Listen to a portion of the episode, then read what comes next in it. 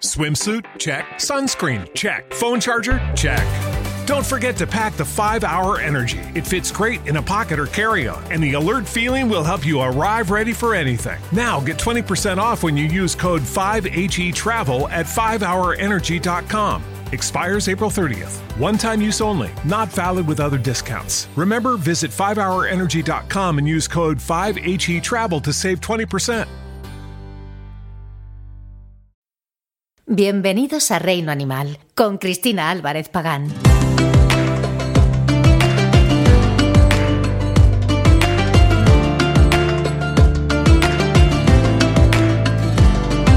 Si eres un amante de los animales y de la naturaleza, Reino Animal es tu espacio.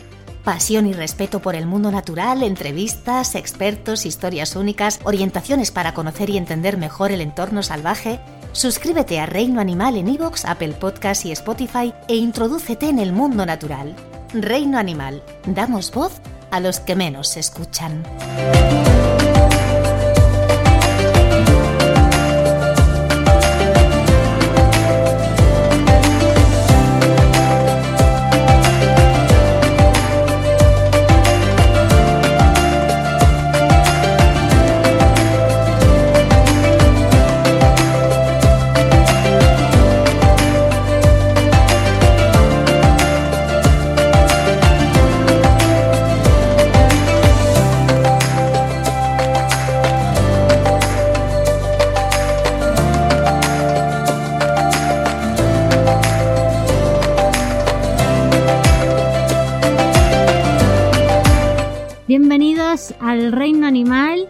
Y hoy tenemos con nosotros a Nacho Sierra, ya que vamos a hablar de Félix Rodríguez de la Fuente. Le vamos a hacer un pequeño homenaje en Reino Animal por los 40 años que se han cumplido en este mes de su fallecimiento.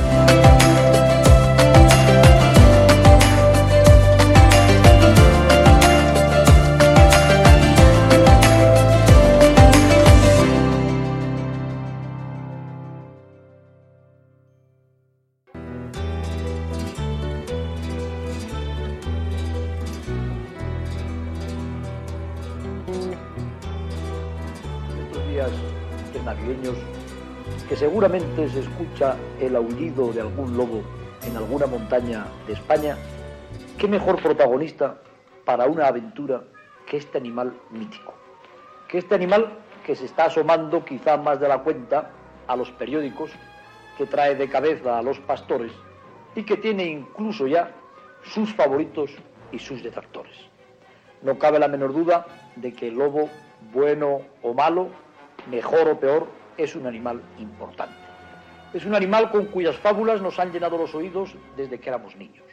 Es un animal que a mí me gustaría que en esta aventura representara fielmente y objetivamente su papel. El único papel que puede representar. El del lobo a seca. Un carnívoro salvaje, un predador comunitario que vive todavía en las montañas españolas. Y esta es la primera pregunta que naturalmente nos hacemos y que nos gustaría contestarnos. ¿Por qué hay lobos todavía en España cuando en Inglaterra, en Francia y en otras naciones han desaparecido? Porque España es hermoso. Porque España tiene parajes inéditos, tiene parajes agrestes, tiene parajes donde no solamente queda el lobo, sino también las águilas reales, los osos y otros animales de los que conocieron nuestros antepasados. España tiene puertos de montaña muy cerca de los pueblecitos recogidos entre sus arboledas, con sus chopos valientes y perpendiculares que oyen cada invierno el aullido del lobo, y en cuyos fuegos, en esos fuegos de pueblo, de verdad, se narran cada invierno las hazañas tremendas de los lobos españoles.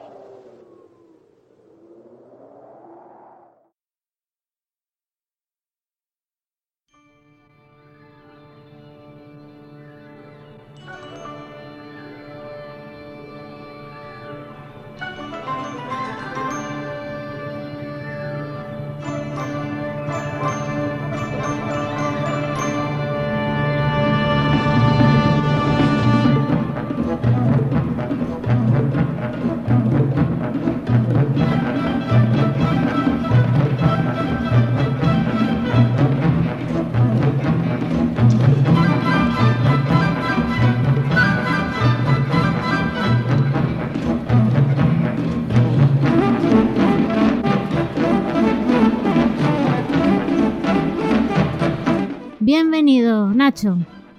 Hola, ¿qué tal, Cristina? ¿Qué tal? ¿Cómo estamos?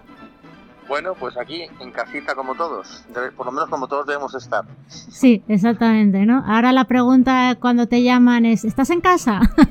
Sí, sí, o, sí, a veces para traerte un recado, ¿no? Te dicen, ¿a qué hora vas a estar en casa? Pues bueno, el humor que nunca falte porque si no lo llevamos mal. Está claro, está claro. Bueno, Nacho, tú tienes una experiencia pues muy bonita que de pequeño estuviste pues cerca del gran Félix Rodríguez de la Fuente con lo cual de primera mano nos vas a poder contar pues alguna que otra anécdota y tu experiencia con él. Sí, yo la verdad es que tuve, bueno, mm, la, infancia que compartí como muchísimos niños de mi generación, pero luego tuve un contacto directo con él en mi adolescencia, digamos, en el inicio de mi adolescencia. Bueno, pues eh, también yo lo recuerdo desde la visión de un niño crecido, de un niño adolescente, pero, pero obviamente no tengo el, eh, digamos que el conocimiento de él que podía haber tenido si me hubiese pillado pues en una edad adulta, ¿no? Pero sí que es verdad que viví muchas cosas y que se quedaron en mi, en mi retina, ¿no? Más que en mis oídos. ¿Y cómo, cómo comenzó ese contacto? ¿Cómo llegaste a él? Bueno, yo desde pequeño siempre pertenecí, bueno, yo pertenecía a ADENA, la Asociación de Defensa de los Animales, ¿no? Entonces, eh, a través de ADENA se creó un club que llevaba Rodríguez de la Fuente, unos clubs que yo era el, del club de los linces, ¿no? de los linces los que nos, lo que nos dedicábamos era pues a, hacer campañas de, pues, de limpieza del, campo, de, o sea, colaborábamos en campañas de aislamiento de aves, ayudábamos, ¿no? Y bueno, pues en muchas ocasiones compartí, bueno, pues ciertos momentos en los que Félix que nos explicaba o en actos en los que él hablaba. Pero bueno, esto quizás muchos niños que fueron también linces también lo vivieron. Lo que pasa es que yo tuve la suerte pues de moverme muchas veces con yo, bueno pues me movía con, con mis perros y a mí me gustaban mucho los animales salvajes y, entonces tenía y tengo un amigo que todavía lo tengo desde desde ahora que es Ignacio de la Riva que fue subdirector del bueno es subdirector del Museo de Ciencias Naturales. Sí. Y este hombre es biólogo herpetólogo afamado a nivel internacional. Y empezamos juntos con pues eso con 12 13 años. Nos íbamos a una zona de Guadalajara que era la parte que se llama del pueblo de Pelegrina, que hay una especie de castillo de ruido, hay un valle con un río, eh, bueno, ahí se grababa eh, muchos capítulos del hombre y la tierra. Entonces ahí, eh, bueno, todavía se puede ir y ver mm, vestigios de, de, lo que era la caseta que utilizaba para, la, para material, para guardar el material fotográfico. También se pueden incluso ver árboles en las que contiene todavía cemento, pues, pues porque tenían los nidos colocados dentro de los árboles. Eh, el, lugar donde había un corral donde tenía a sus propios lobos, Félix Rodríguez tenía también sus aves rapaces, es decir, era un, laboratorio de, cinematográfico en plena sierra de la Alcarria, ¿no? En la zona de la Alcarria, en esa zona pegadito a Sigüenza, que es un pueblo precioso, y eh, bueno, pues eh, ahí es donde, donde nosotros nos movíamos mucho, ¿no? ¿Qué pasó? Que un día, bueno, pues el camión de grabación los camiones de grabación pasaban por allí, nosotros iba, estábamos en el camino y dijimos, mira, nos ponemos en el centro y había dos opciones, o nos atropellaban o, nos llevaban, no había otra opción. y bueno, decidieron eh, llevarnos y el equipo nos llevó hacia allí y nosotros, bueno, pues oíamos y callábamos, ¿no? No era, no había nada más que aportar. Pero eh, a través de mis ojos, pues pude presenciar muchísimas escenas que hoy que luego salieron grabadas en, El Hombre y la Tierra y pude ver la, afición, la profesionalidad y, sobre todo la, la, fuerza que tenía Félix no solo como presentador sino como director de, la serie, ¿no? Claro, porque además, eh, bueno, me imagino que estamos hablando de los años 80 o antes, ¿no? No, antes, antes. Antes, ya, estamos, ¿no? Estamos, estamos hablando, pues mira, en el año 72 yo ya tuve mi primer contacto. Sí. Año 72. Sí. Por ahí. 72, 73, por ahí. Claro, estamos hablando de que la naturaleza obviamente pues no va a estar a nuestro servicio para hacer las tomas que nosotros queramos o estar allí todo el día grabando. Habrá también pues una especie de guion ¿no? o de mm, adaptación para que las cosas puedan ocurrir, ¿no? De alguna manera. Claro, claro. Bueno, eh, todo hoy en día siguen existiendo todas las grabaciones que vemos, incluso muchas del National Geographic, eh, existe el montaje. El montaje desde el punto de vista de que tú no puedes tener a un cámara esperando que algo pase.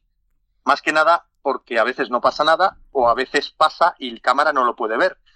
Y sobre todo que el cámara cuesta muchísimas horas de producción, por lo cual económicamente hablando no es viable poder tener un, a cámara esperando que una situación como las que vemos en los, en los, documentales de televisión aparezcan. Muchas veces se fuerzan las situaciones o se producen montajes, pero montajes que son cosas que en la naturaleza pasan, pero que tú las fuerzas para que pasen en ese momento y la cámara lo capte.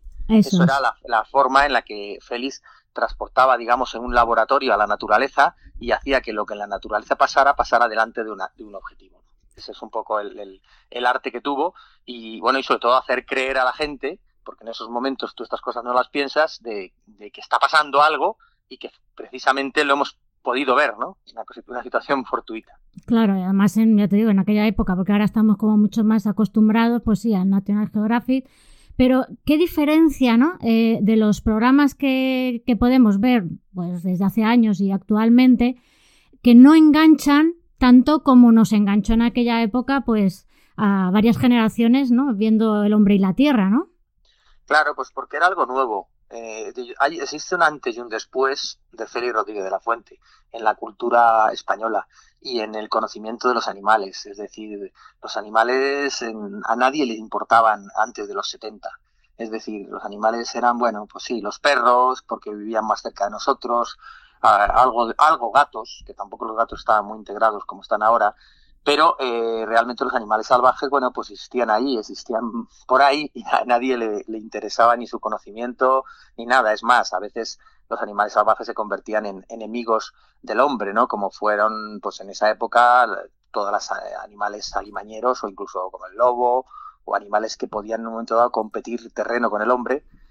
Y esto pues hacía que, que, el hombre se defendiese de ellos, ¿no? Y bueno, pues llegó Félix Rodríguez de la Fuente y hizo que una población de lobos que estaba prácticamente extinta en España, pues consiguiera que la población aumentase.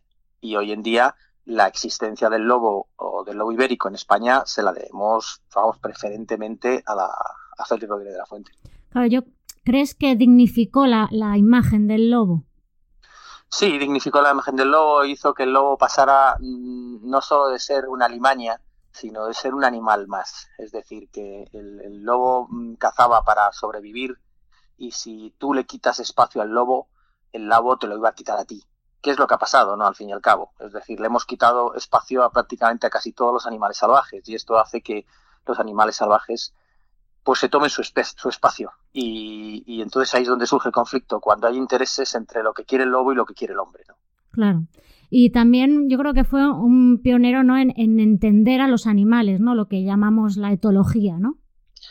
Claro, él era, eh, vamos a ver, él era médico, es decir, sus conocimientos en, en, biología eran altos, pero no solamente en biología, él era un hombre con una cultura impresionante. Yo he podido hablar con su hija Odil y, y, me lo comentaba, es decir, ella admiraba a su padre, pero no porque fuera su padre, sino porque es que era una persona de, de pleno conocimiento de las cosas, un nivel cultural extraordinario. A mí me recordaba siempre Félix o mejor dicho, eh, yo comparo muchas veces a Félix Rodríguez Fuente con Miguel de la Cuadra Salcedo, ¿Sí? eh, eh, al, que, mm. al, que, también he tenido el placer de conocer, este, con, a él con, siendo mayor y, y, bueno, he podido viajar incluso un poquitito con él en un viaje que me hice de, desde Bilbao hasta Donostia, San Sebastián, y recuerdo que ese viaje fue mm, pues lo que duró callado y escuchando un aluvión cultural que me dejó perplejo, ¿no? Pues esto lo mismo era Félix, lo que pasa es que claro, yo a mi edad con Félix no podía bueno, pues entablar una conversación, porque al fin y al cabo no dejaba de ser un niño grande, yo, sí. pero, pero sí con Miguel, ¿no? Entonces, bueno, pues son hombres que pasarán a la historia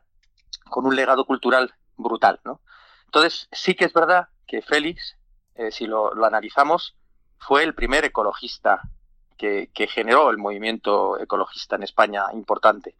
El primer ecologista fue Félix, pero nada tiene que ver el ecologismo de Félix de la Fuente con el de ahora. Claro esto, esto que hay ahora, que le llaman animalis, animalistas y que yo no participo nada de esta palabra, eh, pues creo que no tiene nada que ver. Yo creo que Félix Rodríguez de la Fuente, si levantara la cabeza, estaría muy enfadado de ver cómo ha, degenerado el movimiento ecologista de entonces, que sigue existiendo por parte de mucha gente, pero que ha derivado en un sector llamados muchos por ellos animalistas y que nada tiene que ver con el conocimiento de la naturaleza ni con, ni con nada, ¿no? Claro, porque hay, yo lo que creo sobre todo la diferencia entre los dos personas que han nombrado, Félix y de la cuadra Salcedo es que es eh, su forma de comunicar y de llegar a la gente, porque puede haber muchos expertos, naturalistas o ecologistas, pero no llegan igual. Yo creo que es la, la, esencia ¿no? de estas dos personas, eh, como carisma, ese magnetismo que podían tener, ¿no? Sí, sí, sobre todo que es que cuando una persona tiene esos niveles de cultura eh, y sabe expresarlos, eh, se forma, se crea un monstruo de la comunicación. Pero esto no solamente le ha pasado a, a, Félix, le ha pasado a Miguel de la Cuadra, hay muchísimos eh, profesionales en todos los sectores que llegan a, pues eso, a ropar masas y y a mover masas. Y, y mirad, mismo desde el mundo del perro, César Millán, por ejemplo, podrá ser criticado por, algún sector o por otro no sector, te gustará más o te gustará menos, pero César Millán ha creado un personaje que es inimitable. Eh, su capacidad de expresión, su capacidad de transmisión y, bueno, pues ese, ese conocimiento que hace que al verlo a través de una cámara uno quede pues enganchado. ¿no? Está claro, además es que mm, tenemos yo creo que además muchas personas que que se dedican a esto también, a los animales, bueno, también ha comunicado otra serie de cosas, por ejemplo, bueno, también está eh, Jesús Calleja en el tema, por ejemplo, de la audiencia, ¿no? De llegar y de, yo creo, de contar las cosas tal y como son. Eh, sin estar mm, poniendo etiquetas ni estando tampoco dulcificando que la naturaleza es que es así, es cruel muchas veces, la mayoría de ellas, sobre todo por el tema alimenticio, porque es la supervivencia pura y dura, y ahí es donde entra eh, a lo mejor lo que no les gusta no a la etiqueta animalista, ¿no? Claro, es la, humanización de los animales que nace del desconocimiento. Es decir, el, conocimiento nunca puede nacer del amor. El amor es un estorbo mm, a la hora de conocer algo. Es decir, eh, si tú te enamoras, pierdes la razón. Entonces es mejor primero eh, entrar en razón y luego si quieres a lo mejor te puedes llegar a enamorar. Si tú te de primeras empiezas a idealizar, empiezas a humanizar, empiezas a querer, a, que tus sentimientos afloren, eh, eso te, crea un cortacircuito a nivel cerebral y no eres capaz de aprender la realidad de forma racional, que es como se debe aprender. ¿no? Por eso la ciencia, la ciencia es fría y como tú dices, a veces, muchas veces es cruel. y esto no interesa ni a los titulares de los periódicos, porque si te das cuenta, eh, cuando hay titulares en las, en las revistas o en los periódicos, lo que se busca es un, normalmente es un mensaje alarmista, amarillista, en el que poco tiene que ver muchas veces con la realidad científica, ¿no? Pero claro, la realidad científica pues no, no interesa a la gran opinión pública, ¿no? Claro.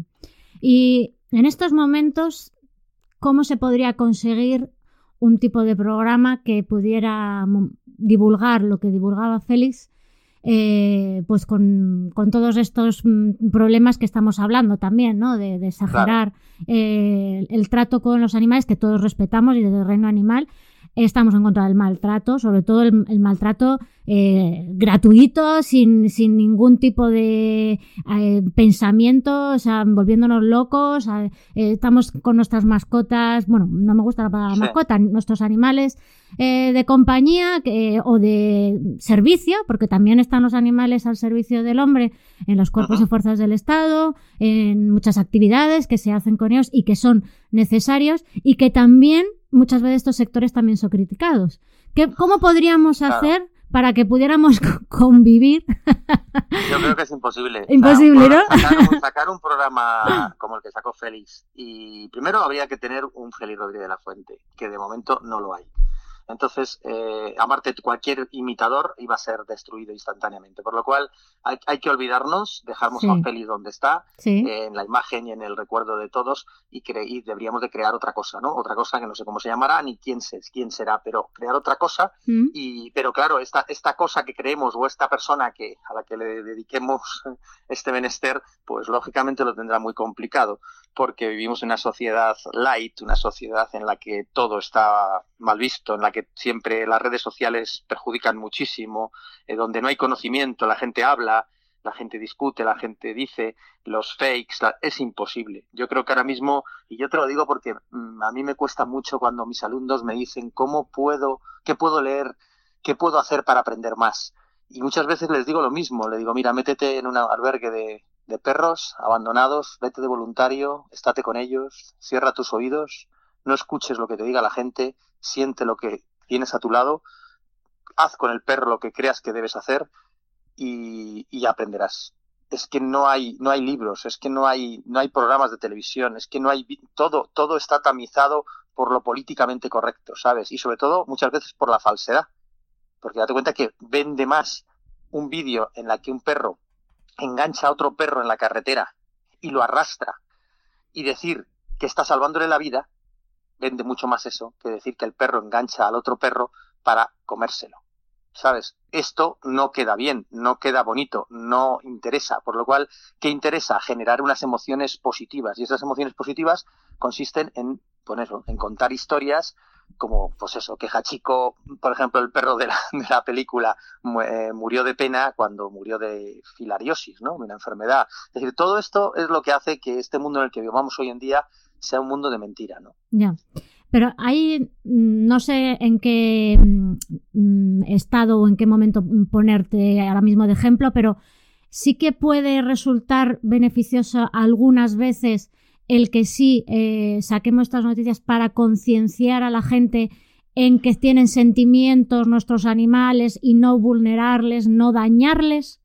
Hombre, yo creo que eso puede servir de cara a los niños pero yo creo que es que el problema es que las personas que maltratan a los animales, es decir, las personas que no les gustan, las personas que no tienen ningún nivel de sensibilidad hacia, ellos, esas personas no escuchan estos programas, ni leen esos periódicos, ni ven esos programas de televisión, por lo cual estamos repitiendo eh, a la gente cosas que la gente ya sabe. o sea, que el mensaje siempre está dirigido al mismo, al mismo público. Pero ¿cómo podemos llegar a desarrollar esa empatía a esos que no la tienen? Esa es donde pues hay que llegar. a través de la infancia. Yo siempre he dicho que es fundamental que vayamos a los colegios, pero a los colegios de, las, de las zonas más deprimidas económicamente de, si hablamos de España, pues de España. Es decir, eh, vayamos a los colegios y a los niños desde los 6, 7, 8 años, intentar eh, pues explicarles lo que es la naturaleza. Y a lo mejor ahí sí que se pueden utilizar términos más humanizados, basados un poco en la emoción para que ellos lo puedan entender, ¿no? Y basados en los sentimientos para que ellos lo puedan sentir y al mismo tiempo se, plasme en ellos una conciencia eh, adecuada sobre la protección animal. Pero desde luego, intentar hacer programas para los maltratadores es absurdo porque es que el maltratador no va a ver estos programas ni, ni va a escuchar estas frases, ¿no? Entonces hay que prevenir. ¿Cómo? en educando. Esa es la única solución, educar a nuestros niños. Pues sí, esa es desde luego la, principal tarea que, tenemos. Y bueno, al final pensando siempre en que, bueno, las situaciones que nos están a, nuestro alrededor, siempre si consigues que le hables a otra persona que está a tu lado y le corrijas o le digas, oye, pues no crees que esto no va bien por un camino, a lo mejor también así vamos consiguiendo alguna cosa, sobre todo el respeto. Yo creo que hay que respetar a cada especie como especie. Claro, el problema es que ese respeto del que tú hablas nace de la cultura, porque si nosotros nos quitamos toda la base cultural que tenemos, al final nos comportaríamos como se comportan ellos. Entonces, eh, ellos, eh, es falso cuando decimos es que los animales son mejores que los humanos, es una palabrita muy bonita, pero que no es real. Eh, primero porque no es comparativo ellos eh, actúan por el instinto de supervivencia y eso es lo que les rige, ¿no? Y nosotros tenemos la razón y, la, el conocimiento que nos hace ser, en este caso, bueno, si para algunos pueden ser peores, pero lo que sí que es verdad es que en los animales existen las conductas que nosotros tachamos habitualmente como nefastas y como, conductas incluso delictivas, ¿no? El, infanticidio se produce, el maltrato a la hembra, el abandono de mayores, todas estas cosas se producen, el canibalismo, es decir, se producen en el mundo animal. Entre ellos, eh, quizás somos nosotros, algunos de nosotros, por suerte la mayoría, los que no entramos en ese juego y lo que hacemos es defenderlos y tratar de, eh, de defendernos a nosotros mismos, ¿no? Porque realmente eh, si tú analizas la naturaleza, y tú misma lo has dicho al principio de la entrevista, bueno, pues eh, la naturaleza es muy cruel. Entonces, eh, es, somos nosotros los que realmente estamos muchas veces protegiendo a los animales. Es decir, hay animales que no existirían hoy en día si no existiera el hombre. Muchos de ellos. Gracias a los hombres, pues está creciendo en España, por ejemplo, la población de linces, la población de lobos, es decir, y también gracias a los hombres existen furtivos que matan linces y que matan lobos, ¿no? Pero eh, en este caso lo que hay que hacer es perseguir a los furtivos y, defender a los que lo defienden, ¿no? Pero nunca desde el punto de vista de es que ellos son mejores que nosotros, ¿por qué no? Porque la vida salvaje se rige por otros por otras directrices muy diferentes a las nuestras. vamos, que nos dejen a nosotros solo un, poquito. Ya verías cómo nos íbamos a comer unos a otros. Sí, bueno, claro, es que es nuestra naturaleza, naturaleza nuestra naturaleza animal, ¿qué es lo que hace? Yo recuerdo hace muchos años, yo saqué un libro que se llamaba El mono enmascarado.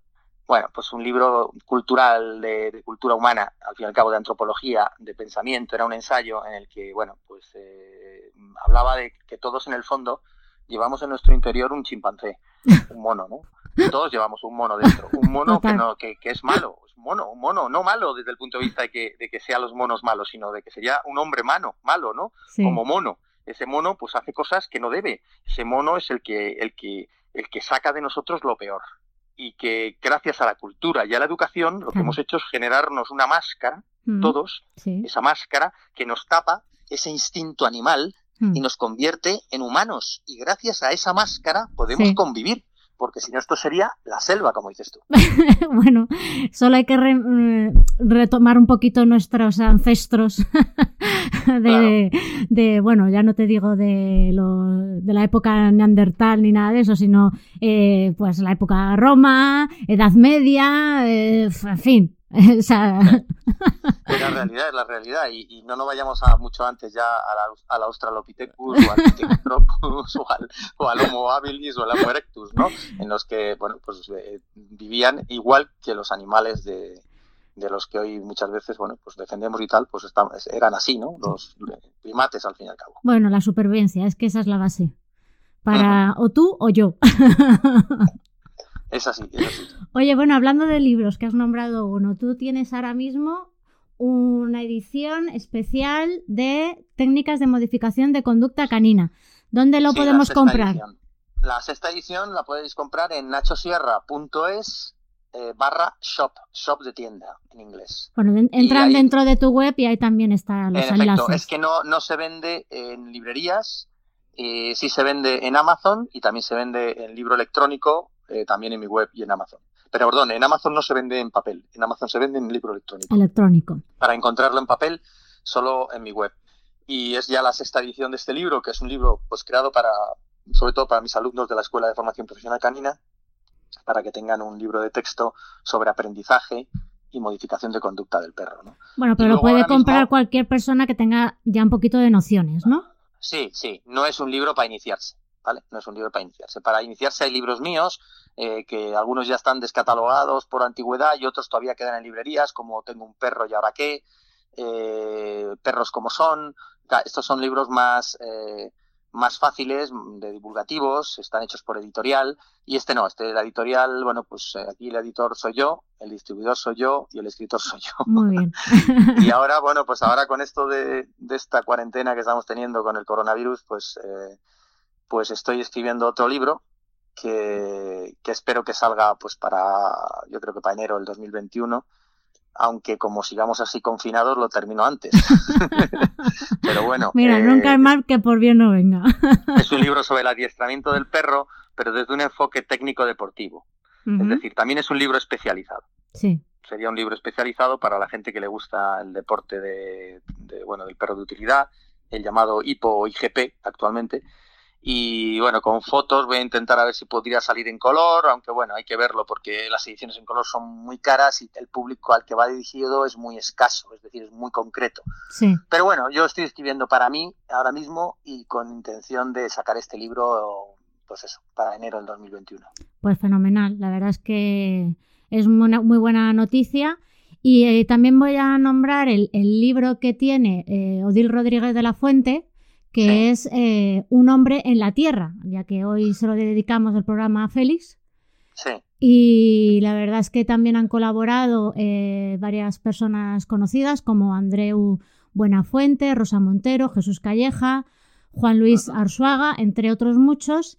Y bueno, creo que también pues, es interesante para las generaciones que no lo pudieron ver en directo, pues como la tuya, más en directo que la mía, aunque yo también lo vi en diferido. y tengo toda la colección de diapositivas y de libros de, Félix. Hay, pues bueno, este libro y yo creo que, bueno, en, Google pues tenemos un montón de vídeos y de incluso pues ver episodios de El hombre y la tierra que recomiendo a mucha gente que lo vea. Claro que sí. Y nada, no sé si nos quieres dejar alguna dedicatoria especial eh, para Félix. Nada, este, la única dedicatoria es, bueno, pues se podría decir en mi caso que, Félix cambió mi vida y, o, a lo mejor, no sé si cambió mi vida o, o sacó lo mejor de mi vida, pero evidentemente esto es así. Y por lo demás, pues a todos los que estamos ahora pasando este confinamiento y esta pandemia, pues les deseo a todos los que estamos todavía sin, sin síntomas y tal, pues que no lo sigan teniendo. A los que han perdido algún familiar, pues les deseo mi máximo, más sincero pésame y, fuerza y ánimo. Y sobre todo que la gente no se quede quieta, que la gente no se deprima, que el miedo no sirve para nada. El miedo lo único que sirve es para bloquear y para no poder ayudar a los que más lo necesitan. Así que intentemos estar fuertes para poder ayudar a todos los, los que están un poco más débiles.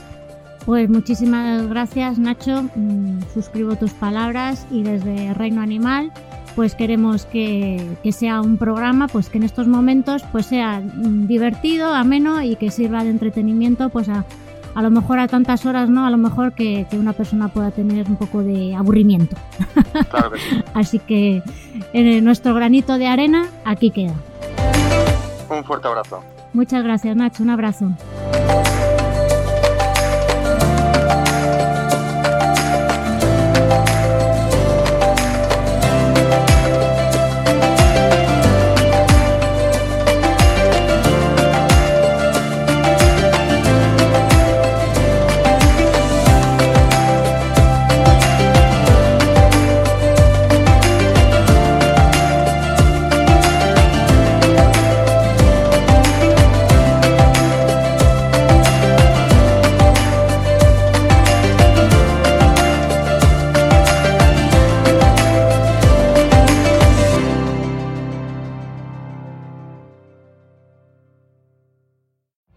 Every day, we rise, challenging ourselves to work for what we believe in. At U.S. Border Patrol, protecting our borders is more than a job, it's a calling. Agents answer the call, working together to keep our country and communities safe. If you are ready for a new mission, join U.S. Border Patrol and go beyond. Learn more at cbp.gov/careers.